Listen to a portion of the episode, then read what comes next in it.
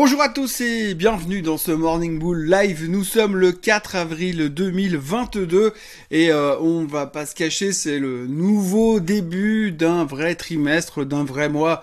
Oui, on va faire comme ça comptait pas la semaine dernière, 1er avril, un jour en avril, ça compte pas. Nouveau trimestre, nouveau mois qui commence, euh, tout est recommencé à zéro, on repart avec une page blanche.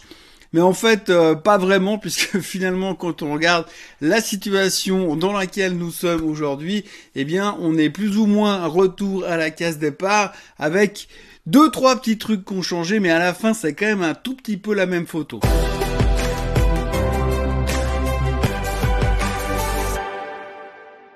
Donc ouais, on va pas se le cacher, hein. on commence euh, ce nouveau trimestre euh, avec peut-être un tout petit peu plus de motivation que ce qu'on a connu jusqu'à maintenant, mais en tous les cas, si on regarde la photo globale, eh bien rien, mais alors rien, rien n'a changé, on est toujours au même endroit, on se pose toujours les mêmes questions, on se pose toujours les mêmes questions pour l'inflation, pour les matières premières, pour les taux, pour la guerre, euh, pour les pourparlers de paix, pour les sanctions, bref, on reprend les mêmes et on recommence. C'est pas très original, je le conçois, euh, mais il va quand même falloir composer euh, avec ça pour l'instant. Alors les marchés sont là où ils sont depuis quelques semaines. On a effectivement des indices qui ont bien rebondi durant la, la deuxième partie du mois de mars.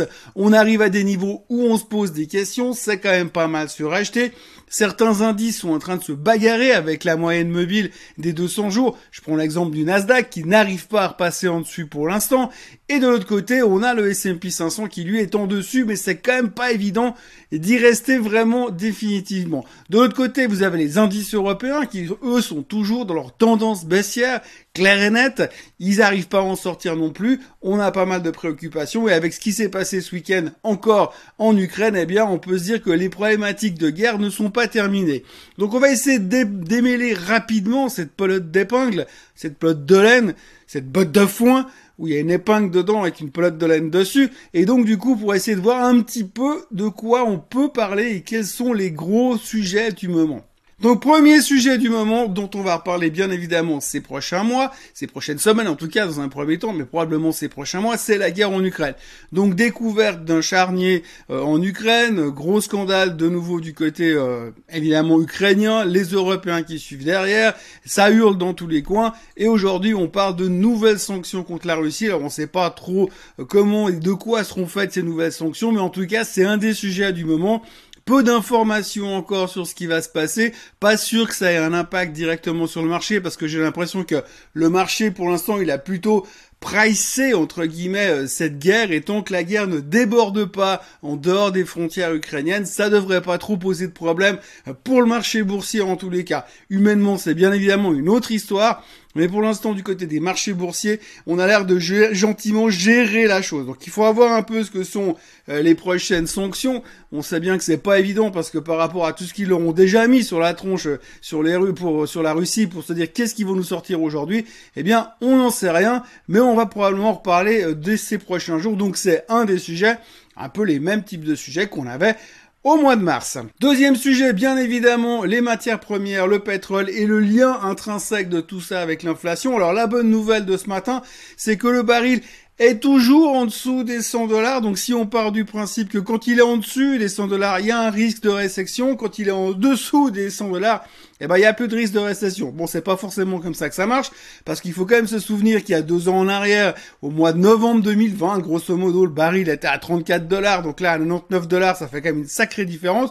On l'a toujours tous bien compris à la pompe hein, depuis quelques temps, sauf les heureux propriétaires de Tesla et de toute autre voiture euh, qui font un bruit de sèche-cheveux et qui marchent à l'électricité. Mais globalement, ce qu'il faut retenir au fait, effectivement, c'est que pour l'instant, le pétrole rebaisse, les matières premières rebaissent. Si on regarde un petit peu le reste, ça a l'air de se calmer aussi. C'est une bonne nouvelle. Mais bon, ça reste quand même relativement cher, même si on regardait par exemple le blé, qui est un indicateur assez important en ce moment par rapport aux produits agricoles et ou simplement aux matières premières agricoles, eh bien on voit que le blé rebaisse, mais ça reste quand même deux fois plus cher qu'il y a quelques mois en arrière.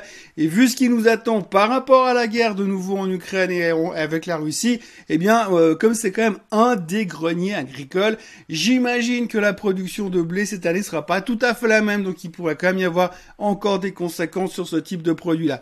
Donc pour l'instant, ça rebaisse.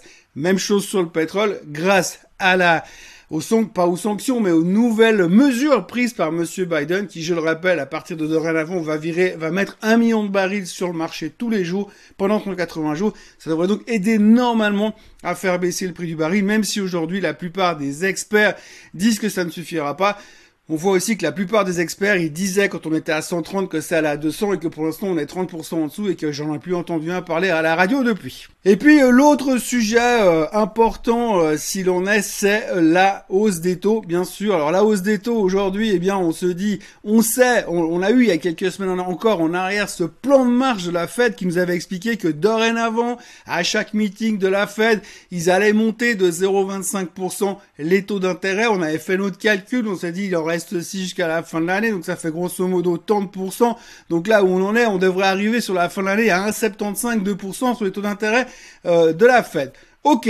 Le seul problème, c'est que depuis, ben, l'inflation ne se calme pas. C'est clair qu'il fallait quand même pas s'attendre qu'avec une hausse de 0,25, l'inflation arrête de bouger tout d'un coup. Eh bien, pas du tout. L'inflation est toujours en pleine forme. Elle continue de monter. Et donc, par rapport à ça, les euh, gens sont quand même très stressés. Et par rapport aux chiffres économiques qu'on a eu la semaine dernière, on a eu les chiffres de l'emploi vendredi dernier. Les chiffres de l'emploi étaient globalement bons légèrement en dessous des attentes, mais comme ils ont remonté en plus les chiffres de l'emploi du mois de février, de septembre ou 80 000, l'un dans l'autre, c'est plus ou moins dans les attentes. Mais ce qu'il faut retenir, c'est que le chômage continue de baisser, que la croissance des salaires continue d'augmenter, que le niveau des salaires augmente. Donc du coup, eh bien forcément, qui dit plus de salaires, plus de croissance dans les salaires, eh bien forcément dit c'est pas forcément une bonne nouvelle pour l'inflation. Donc du coup, forcément, on se dit ah bah la Fed ils vont devoir faire quelque chose. Donc on sait tous aujourd'hui que le prochain meeting du mois de mai, la Fed va monter les taux de 0,5. C'est plus un doute, on est à 114% de certitude comme quoi ils vont monter les taux de 0,5% au mois de mai, en tout cas par rapport aux chiffres qu'on voit aujourd'hui. Mais maintenant, on voit plus loin et quand on regarde un peu les médias de ce week-end, eh bien la grande question c'est de savoir si on va peut-être pas commencer à monter les taux de 0,5% non seulement au meeting du mois de mai, mais aussi avec celui d'après, mais aussi peut-être à celui d'après aussi. Donc on est en train de se dire que notre plan de marge de 0,25% par meeting de la Fed va peut-être se transformer en 0,5% par meeting de la Fed. Celui du mois de mai, c'est acquis, mais que va-t-on faire de la suite? C'est la grande question du moment. Alors, potentiellement, on va commencer à se dire que peut-être la Fed va devoir monter les taux plus fort, plus rapidement, plus violemment pour essayer vraiment de choquer euh, l'inflation et la calmer une fois pour toutes. Alors c'est pas sûr que ça va fonctionner, mais en tout cas pour l'instant quand on voit la mentalité du marché, quand on analyse les news du matin, les feedbacks des analystes et des autres journalistes, eh bien on arrive à cette conséquence, c'est qu'on a l'impression qu'aujourd'hui tout le monde est en train d'accepter le fait que finalement les taux ils vont monter très fort, très vite, et bien plus fort, et bien plus vite que c'était prévu le 1er janvier. Alors quand je vois comment on réagissait le 1er janvier en disant oui ils vont monter les taux de 0,25%, aujourd'hui on est pratiquement en train de se dire ouais mais si on a 4% à la fin de l'année, ça va encore. Donc autant vous dire qu'on va parler beaucoup de cette thématique de la croissance économique, de ce risque d'inflation et de comment la Fed va agir ces prochains temps. Ça va être un des gros thèmes du moment. Pour l'instant, bah, on a eu les chiffres économiques qui étaient importants vendredi. On aura mercredi les chiffres, les minutes du FOMC meeting. Donc là, on verra ce qu'ils se sont dit durant le dernier meeting qui a déjà terminé, là où ils ont monté les 0,25, et puis on va continuer à analyser, analyser ça gentiment. Il faut savoir qu'à chaque sortie, à chaque président de la fête qui vient parler, qui a parlé et qui va parler ces prochains temps, on va avoir droit à cette thématique de hausse des taux, et de plus en plus de ces gars de la fête sont en train de dire ouais mais il faut monter les taux brutalement, violemment pour essayer de freiner l'inflation. Donc on n'a pas fini de rigoler avec ce sujet, sachant que les marchés sont en phase de post-rebond, il suffirait pas grand-chose pour qu'on ait peut-être une petite correction ces prochains temps. Voilà de quoi on parle globalement aujourd'hui. Les marchés sont dans le doute total et on se rend compte qu'on est exactement dans la même situation qu'on était au mois de mars. C'est marrant parce qu'il n'y a pas grand chose d'autre qui a changé. Au niveau des sociétés, il y a deux choses qu'il faut retenir très rapidement. La première chose, c'est que les Chinois sont en train de se décoincer et de proposer une ouverture plus grande sur leur société. C'est-à-dire que, on l'a vu et on en a parlé ces derniers temps, les Américains euh, sont en train de, ruer dans les brancards et de demander plus d'informations sur les sociétés chinoises cotées aux États-Unis, les Alibaba, les Baidu, euh, les Didi.